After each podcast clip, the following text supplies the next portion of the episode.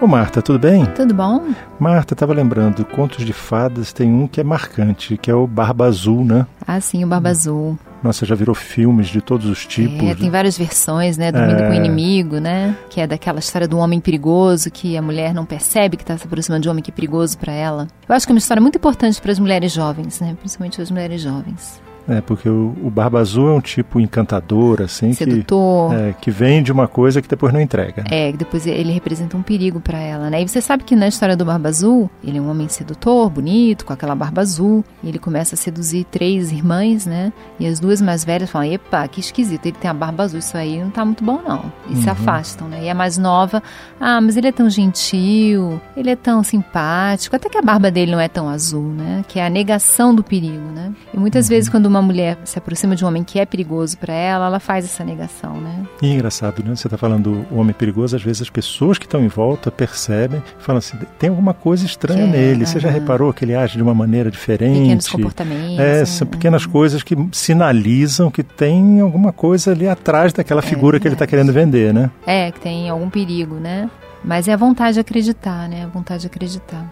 E nessa vontade de acreditar, acabam acontecendo sustos, Mas né? você sabe a história, o resto da história do Barba Azul? Eu sei de uma das versões, né? Que ah. é do, ah. do Charles Perrault, que ele, eles, se casam. eles se casam, né? E ele um dia vai viajar, deixa as chaves de, do castelo, porque ele é um conde, uhum. né? Então deixam chave com ela e diz assim: só não use não a chave para entrar nesse lado do castelo aqui. Nesse quarto lá que tem lá embaixo. É, uhum. e aí não é, não autoriza, mas deixa com ela. É, assim, é uma é. coisa até contraditória. Mas, mas é porque Ele na psique desconfia é assim. confiando. É porque na psique é assim, né? A gente, é, aí ela tem a opção de, eu acho que essa mensagem, assim, nosso relacionamento dura enquanto você não vê a verdade, né? Essa possibilidade psíquica de ver a verdade. E aí ela vai e quer ver a verdade. Ela vai e abre o quarto. Quando ela abre o quarto, ela vê os corpos de todas as mulheres que ele matou. É, e aí ela não pode mais. Aí ela percebe que ele é perigoso. Aí ela não pode mais negar que ele é perigoso, né? E ela não consegue mais esconder, porque a chave sangra. Não é. para de sangrar. E quando ele volta, ela não consegue esconder dele que ela sabe porque a chave está sangrando. Ele fala: ah, você descobriu e agora você vai morrer também.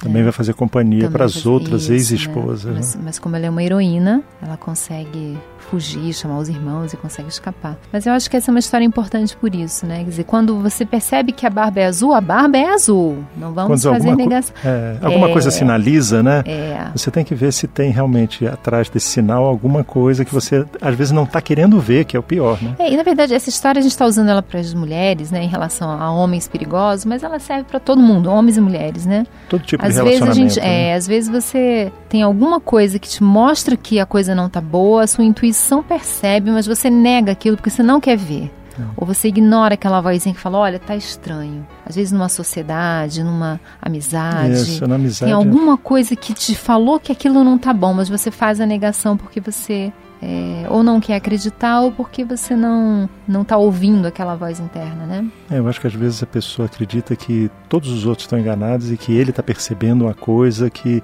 só ele viu. Né? E aí insiste no caminho. Não, e às vezes é falta de atenção mesmo com essa voz de dentro, né? Que acho que é a chamada intuição, né? Mas a gente tem que separar o que é intuição do que é paranoia, né? Do que é fantasia, do que é preocupação excessiva. Porque a intuição ela é fria, ela é uma. Você percebeu alguma coisa, é frio, é tranquilo. Não é um sentimento carregado de ansiedade, é uma percepção. Mas às vezes ela vem muito sutil. E a gente tem que aprender a ouvir essas, a perceber o que a gente está, até atenção com que essa essas pequenas percepções, né? É como se a pessoa desligasse esse sistema de análise dela, né? É. Ela tem a possibilidade, mas ela não deixa eu dar uma desligada, ignora, deixa eu dar uma relaxada. Ignora, é verdade. Né? E aí pode acontecer qualquer coisa. É, eu acho que é importante a gente estar tá sempre ouvindo a nossa intuição, né? Inclusive encontrar um quarto cheio de ex-esposas presas na parede, é que é um negócio meio trágico. É verdade.